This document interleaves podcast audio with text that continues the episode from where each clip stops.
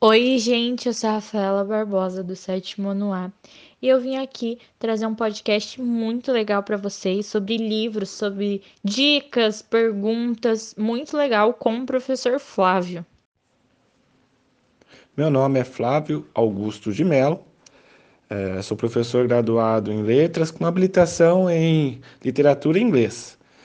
É, tenho pós-graduação em Gramática e Uso e leciono língua portuguesa para os alunos do sexto ao nono ano aqui na Escola Cultural Brasileira. Então vamos lá para as perguntas. A primeira pergunta: Qual é a melhor forma de leitura em questão de lugar? Boa pergunta, Rafa. Quando falamos sobre lugares, é importante ressaltar que isso influencia muito na nossa leitura, né? Então eu recomendaria o quê? Separar um, um, um lugar aconchegante para você. E isso também é muito particular. Então uma poltrona, depende do horário, uma rede, enfim. Mas um lugar que seja é, isolado dos demais, uma, um, lugar silencioso e que você não corra risco de dispersar-se, tá? É, que você consiga ter aquele tempo reservado sozinho para você fazer uma realizar uma boa leitura. Sobre o tempo, qual é o melhor horário para fazer leitura? É quase entrei nessa resposta, né? é, na questão anterior. Olha, Rafa, não tem um, um horário específico, tá? Cada um vai encontrar dentro do, da sua rotina diária.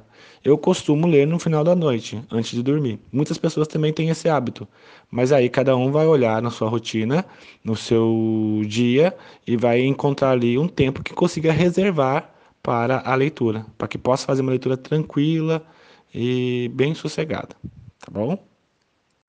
Para começar a ter hábitos de leitura, qual livro você indicaria? Essa é uma pergunta que os alunos sempre me fazem dentro da sala de aula. É importante né, ressaltar que o aluno ou a pessoa que deseja iniciar né, o, uma leitura ou, ou, criar esse hábito, ele tem que encontrar a, gêneros que, que lhe chamem a atenção.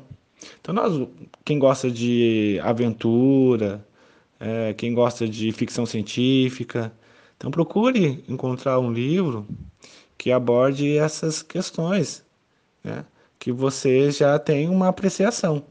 Então, eu, tenho, eu indicaria a menina que roubava livros de Marcos Suzak. Quem gosta de mitologia grega, Percy Jackson. É, tem também é, os poemas, Carlos Drummond de Andrade, para quem gosta de poema. Então, é um, é um bom livro. É, para se começar a ler, né? Um livro de poema. Para quem gosta de algo mais histórico, né? Baseado em fatos, você tem o Menino de Pijama Listrado. Então, são algumas sugestões que eu daria para quem está iniciando. Como criar um compromisso de leitura?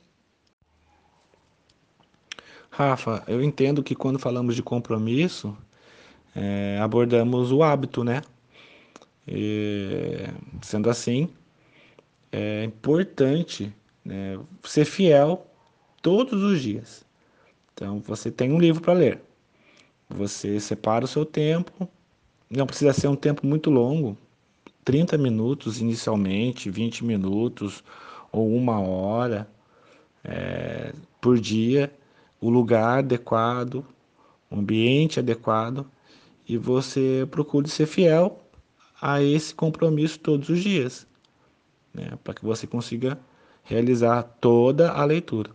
Isso vai te levar a, a um hábito, porque se a leitura foi prazerosa, e com certeza ela será, você já vai aproveitar esse tempinho reservado, já vai procurar uma outra literatura para você ler e assim vai criando, né, e alimentando esse hábito.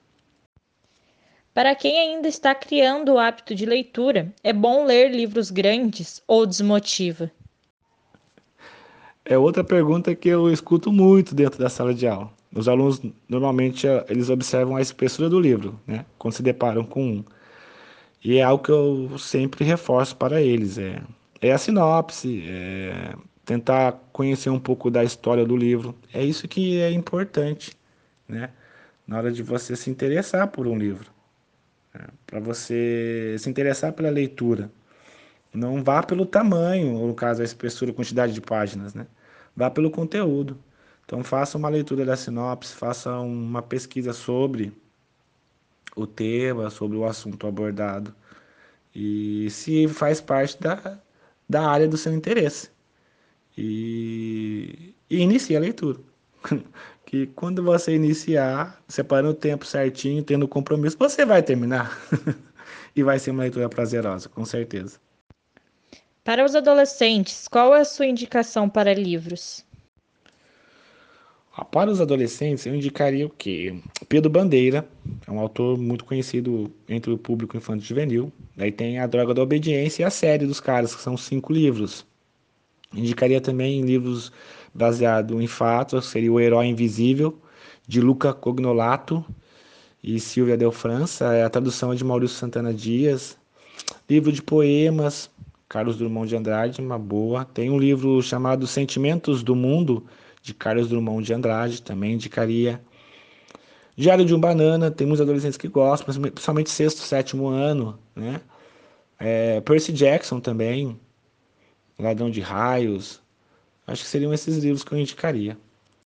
Livros digitais têm algum benefício a mais do que os livros em papéis? Nossa, que pergunta difícil. Eu gosto do livro físico, então para mim é difícil responder essa pergunta, mas vamos lá. Tem sim, tem benefício sim, ele é sustentável, né? Vivemos um mundo em que precisamos ter esse olhar também. Então ele é sustentável, ele não ocupa espaço, né? E, e aí te dá uma flexibilidade até na leitura. Você pode ler intervalos de tempo, na ida à escola, ou na volta, ou na ida ao trabalho, enfim por não ocupar espaço, né? Ele normalmente está na sua mídia é, e você tem um aparelho tecnológico que você consegue fazer a leitura. Então acho que essas são as vantagens. Acaba sendo mais barato também, né? Então acho que são, são as vantagens. Ligado à última pergunta, os livros digitais têm algum malefício? Agora, os malefícios, que eu chamaria de desvantagens, seria ele acaba sendo cansativo, né? Embora né, se use um, um, uma tela para não prejudicar tanto ou uma, um, né, uma cor, mas é, ele acaba ainda sendo cansativo, né? Ainda mais se você ficar horas ou muito tempo na frente da tela.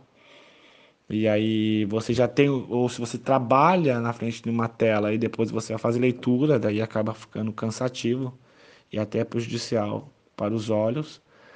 É, e também ele acaba sendo mais fácil de se dispersar, né? Porque dependendo de onde, de qual dispositivo você esteja usando, chega uma notificação, alguma coisa, você já já, te, já vai tirar a sua atenção.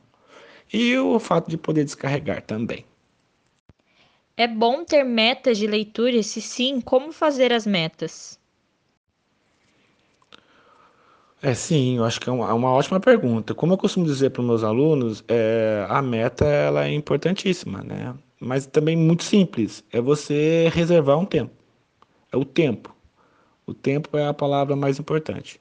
Reserve um tempo é, e um lugar para você fazer, realizar suas leituras. O que você diria que os livros têm que os filmes não têm? Ah, tinha que ter essa para finalizar, né? Comparação entre filmes e livros. Olha, eu prefiro um livro a um filme baseado numa obra, né? Eu prefiro. É, até pela essa coisa bela, né, da imaginação, desse desse nos levar a imaginar a cena, nos, a nos levar a, a imaginar como seria o personagem ou a personagem né, de que forma ela trabalharia. A, a, a, a gente imagina numa leitura, né, uma leitura de uma aventura, a gente imagina até o, o semblante, as expressões faciais da personagem que nós estamos, da qual nós estamos né, acompanhando a história. É, e é, isso é algo que, que, o, que o, ninguém vai tirar do livro. Né? Essa, essa ilustração que ele nos permite fazer. Né? Somos nós que ilustramos o livro, somos nós que colocamos né, as nossas impressões dentro do, da leitura. E isso é algo mágico, né, de, de uma forma bela de trabalhar a nossa imaginação, a nossa reflexão. E, e eu acho que esse é o belo da leitura que a, a arte cinematográfica não consegue acompanhar.